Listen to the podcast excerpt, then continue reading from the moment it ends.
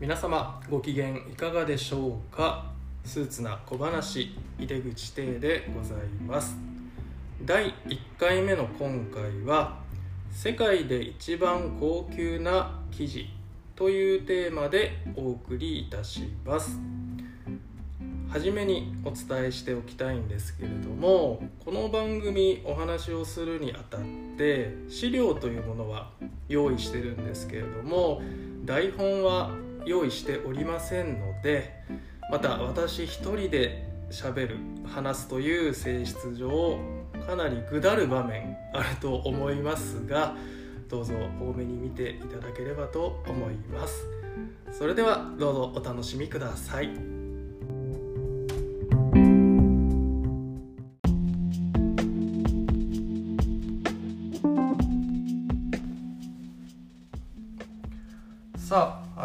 ましてスーツな小話でございます。よろしくお願いいたします。物には総じて高級品が存在しますよね。例えば、えー、紙もそうですし、まあ、鉛筆もそうです。あるいは何でしょうねトイレットペーパーとかまあワインとか、まあ、そういったあらゆるもの高級品というものが存在しまして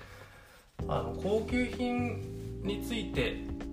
集めて書いた本っていうのもあって昔読んだことがあってすごく興味深かったんですけれども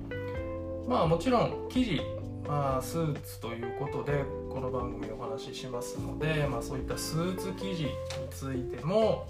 とびきり高級なものが存在します。今回はそんな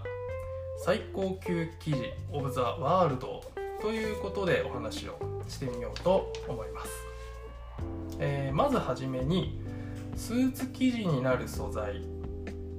おそらく皆様ご存知だと思うんですけれどもいくつか挙げてみようかなと思います。まず、えー、動物の毛などから取れる動物由来の原料素材といいますとウールとかカシミヤモヘアなどなどございます。植物から取れる植物由来の素材なんかですとコットンとかリネンなどなど。最近では化学繊維ナイロンとかポリエステルこういったものも、えー、スーツ生地の素材として使われるようになっております。今挙げたものの中でどうでしょうね。あの最高級高級な素材のイメージ。皆様いかがでしょう？カシミヤなんかは高級素材として知られているかな？なんとなくイメージがあるんではないかなと思います、まあ、この中でももちろん、えー、ウールだけ取ってもその質の違いでもちろん高級なものっていうのも存在します。ですがこれらを押しのけて世界で一番という素材ございます。それはビキューナあるいはビクーナとも発音するんですけどもそういった記事がございます。皆様耳にしたことはあるでしょうか？ではビキューナこの記事についてご説明してみようと思います。ビキューナというのは実は動物の名前でしてアルパカの仲間でございます。アルパカはね皆様ご存知だと思います。動物園なんかでもかなりの人気者でだいぶメジャーになったんじゃないかなと思います。そのアルパカの仲間でまあ見た目は、まあ、ほとんどアルパカに近いですね。やっぱり仲間っていうぐらいなんで首がちょっと長くて毛がふさふさとしていて。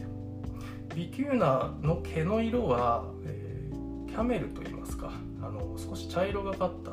お色になるんですけどもね、まあ、そういったビキューナという動物が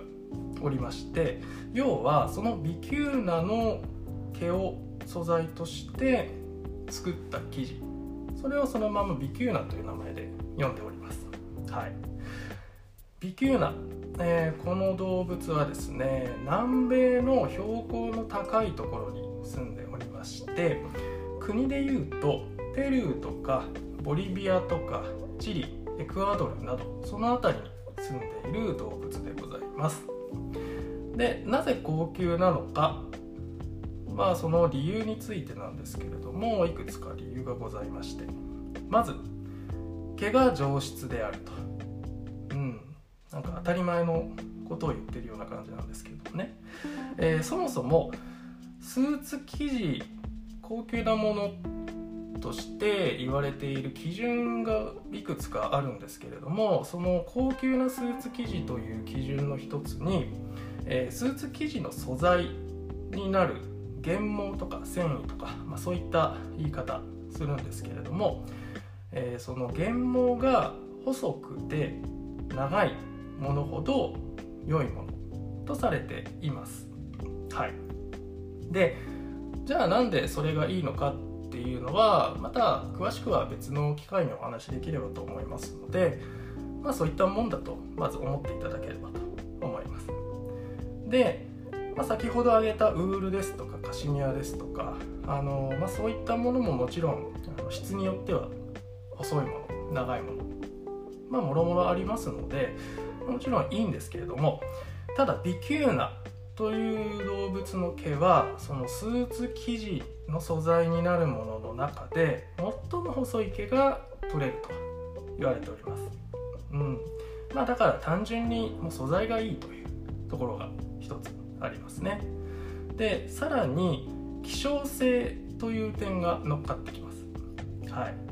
ビキューナの毛が上質ということは、えー、昔から知られていたそうでまあそのためにですね、えー、かつて乱獲の被害に遭ったということですね。うん、やっぱり人間いいものを見つけたらたくさん確保して、うん、お金儲けしてやろうという発想になってしまうんですね。まあ、動物がそういった被害に遭うのは非常になんか心が痛いなと思うんですけれども、まあ、ビキューナもそういった被害に遭ってしまったと。で以前はまあ何百万頭とかいう数が生息していたらしいんですけれども、まあ、現代では相当な数が減ってしまった、うん、激減してしまったと。でさらに微急な性格として非常に臆病だそうです。なので動物家畜として飼育ができないというふうに言われております。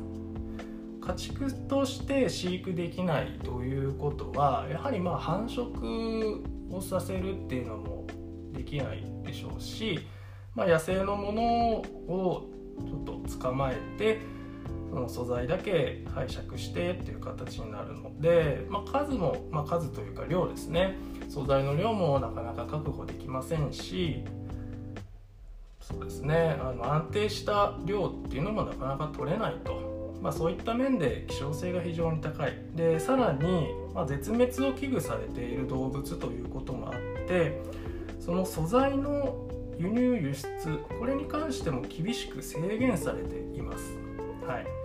ですのでもうこういった希少価値が非常に高いという部分も乗っかってくると。価値の部分に乗っかってくるということですね。でじゃあ具体的にこの微急な記事としての価格ってどうなのというお話なんですけれどもうんまあ価格の話って結構難しくて販売店さんとかメーカーさんとかあるいはブランドさん取り扱われる場所だったり、まあ、そういったものでまあやっぱり金額って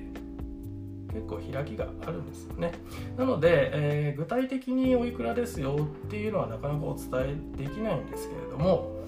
えー、紳士用のスーツ B 級な100%の生地を使用してスーツを仕立てるとなると大体数百万円と言われています、うん。まあ、数百万円っていうのもかなり幅があるので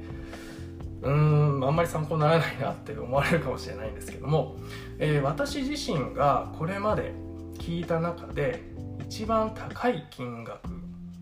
として聞いたことがあるのは、えー、微級な100%の生地を使用したフルオーダーのスーツ、うん、これで1000万円を超えるものがあると聞いたことがございます。はい。数百万円というか桁が変わってしまったんですけども1000万円を超えると。すごいですよね。スーツ1着です。うんスーツ1着に1000万円超え。これはそうですよね。あの田舎私の地元なんかは非常に田舎なんですけれどもまあ家が買えるんじゃないかなっていう金額になってますね。うんすごい金額だと思います。で私自身、えー、ビキューナ一度、えー、コートを目に目にしたことがありましてまあそれも触らせていただいたことあるんですけれどもうんやっぱりしっとりとしたツヤと滑らかな肌触り非常に気持ちのいい生地だなと感動した記憶があります。もちろんスーツ以外で、えー、女性用のコートとか、まあ、ストールとかそういった商品、まあ、製品になることもあるので、まあ、どこかでですねお目にする機会があれば是非肌触りなど確認していただければなと思います。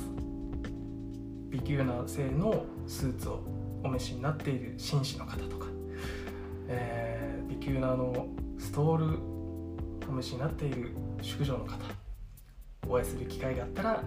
ちょっとお願いしてみるのもいいんじゃないかなと思います。はい。ということで今回のテーマについては以上でございます。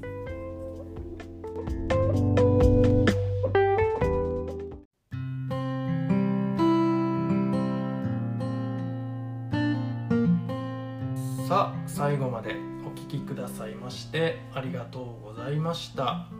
第1回目ということでお聞き苦しい点ったかと思います。こんな感じでテーマを決めてですねお話ししていこうと思いますので気楽に聞いていただければと思います、えー、スーツな小話こちらの番組では、えー、ご意見ご感想ご質問あるいは、まあ、こういったテーマやってほしいとか、まあ、何か、えーご相談事スーツにまつわる疑問ですとかそういったものもっております、えー、メールとツイッター両方ご用意いたしますので、まあ、そちら概要欄の方に載せておこうと思いますのでどしどし送っていただければと思います。それでは今回は以上でございます。また次のエピソードでお会いいたしましょう。バイバイ。